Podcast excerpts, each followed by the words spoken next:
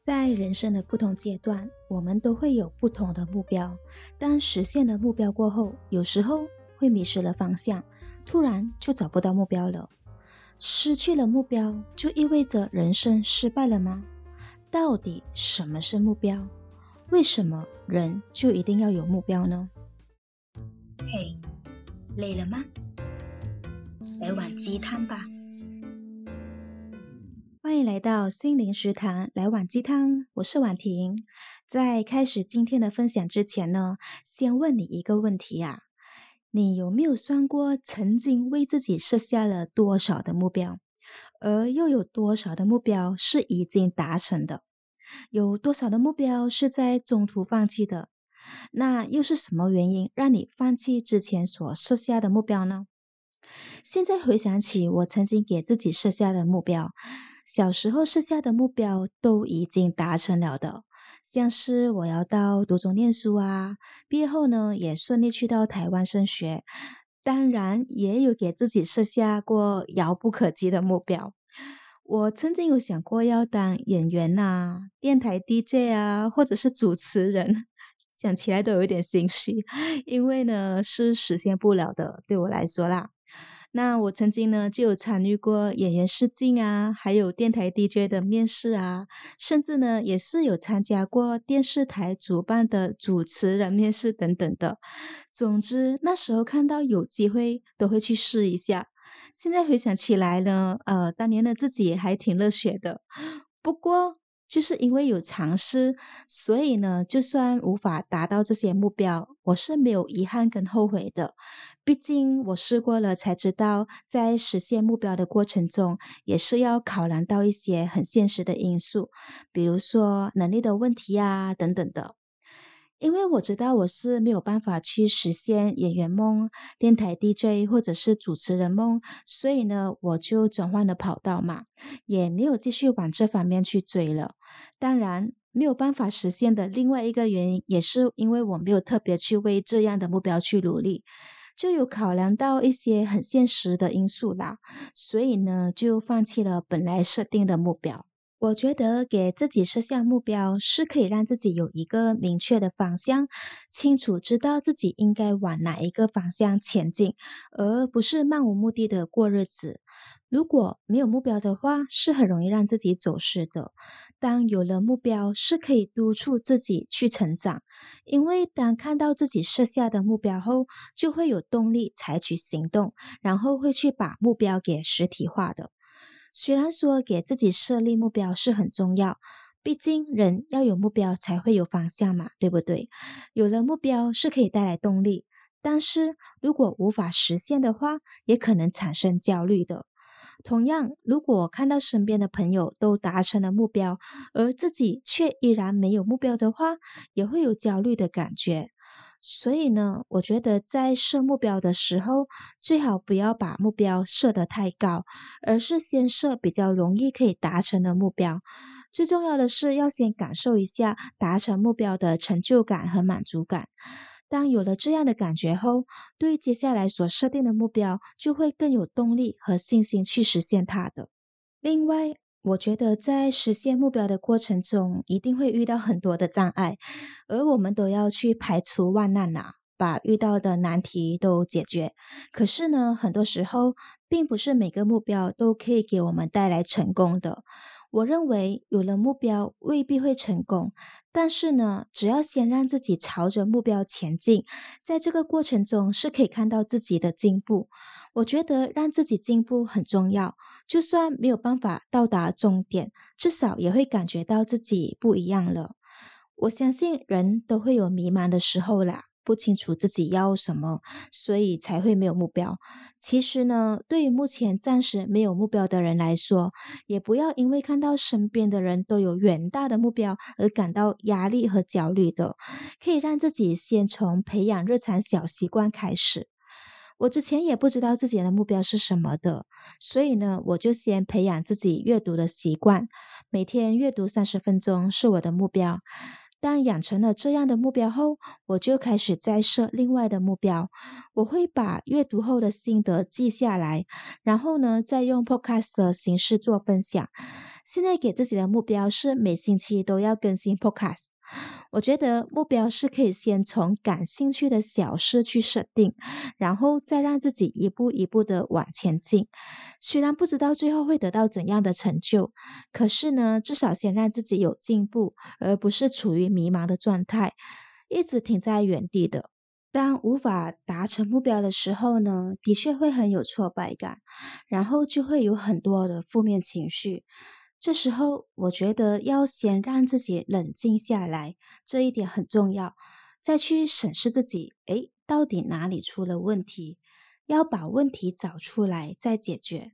还有一点，我觉得很重要的就是要问自己，这个目标到底是不是自己真正想要的？如果是为了做而做的目标呢，是不会用很大的心力去实现的。在设定目标的时候呢，也要懂得拿捏好，要根据自己当下的能力来设目标。如果是超越了自身的能力，就要把大目标拆解成小目标，一步一步来比较好。如果想要在短时间内达到大目标，可是自己的能力却还没有到位，这样呢，反而会给自己带来压力的。我觉得不应该让目标给自己带来过大的压力啦。有时候压力是会带来反效果的，把目标视为进步的推动力就好。在平时呢，我们也可以看到有些人的目标是一直不断在换的，包括我自己也在内。那换目标是因为自己的意志不够坚定吗？我觉得这就要看个人的心态了。我换目标的原因呢，是因为我已经尝试过了，发现自己真的不适合，也不是自己真正喜欢做的事，所以呢，也不想勉强自己再往那一方面去努力。人生很短嘛，要做自己喜欢的事，在自己喜欢的事上设下目标，而不是勉强自己。如果勉强自己达成了目标，但是却不快乐，这样的目标对我来说是没有意义的。在实现目标的过程中呢，应该是要快乐的，而不是痛苦的。我们总会找到一个目标是自己很想坚持下去的。如果很常换目标的话，就要留意，诶，是不是自己的心态上出了问题，还是自己是不是一个很容易放弃的人？如果你不知道自己的目标是什么，可是很想找到目标的话，我这里跟你分享一个之前看过的方法，我自己也试了，觉得很有效。那开始这个方法之前呢，要先给自己十五到二十分钟的时间。首先拿出一张白纸，然后在纸上写下标题：“我人生的真正目的是什么？”头脑想到什么就写下来，不需要写到很完整的句子，几个字也无所谓的。直到写出能让自己感到兴奋的答案，这就是你人生的目的，也是你人生的目标。如果没有那么快找到答案，那就写一百到两百个，甚至超过五百个也可以。当中一定会有一个答案是可以让自己兴奋的。找到了过后，就可以停下来了。那在这个过程中呢，你可能会因为刚开始看不到效果而想放弃，这是正常的。但是请坚持下去，不要停下来，尽量去写你头脑中的答案。想停下来的感觉呢，也会消失的。你可能也会发现有一些答案会让你有少少的兴奋感，有让你感到一点的心动。在你做这个测试的过程中呢，要给这些心动的答案做个标记，然后再回过头看的时候呢，就会再产生新的一系列的答案。其实每一个答案都在反映着你的一部分目标，但是呢，他们每一个都不是你的最终目标。当你开始得到这些答案的时候，那就说明你会更接近终极目标的。要坚持的做完这个测试，就会找到了。希望这个方法可以帮助你找到目标。如果你透过这个测试找到了目标，恭喜你！然后呢，就可以在终极目标拆解成小目标来实现它。最重要的是，不要那么快放弃，要坚持下去。想要达成目标的话，给自己多尝试的机会，还要不断的去摸索，找出达成目标的方法。你的努力一定会让你看到结果的。今天的来碗鸡汤想要告诉你，目标不分大小，只要能够完成日常生活中的小事，也算达成了目标。当达成了一个目标后，再来设更大的目标，然后按部就班去执行，最后会实现终极目标的。好了，今天分享就到这里结束了。如果喜欢今天的内容，欢迎分享给你的朋友，一起找到目标，不再迷茫。同时，也欢迎按下订阅，来碗鸡汤，这样就不会错过每集的最新分享。然后，也欢迎留下五星的评论，推荐给其他听众。如果有任何的想法或是建议，可以到我的 Instagram Ten Sharing T E A N S H A R I N G Ten Sharing 留言让我知道。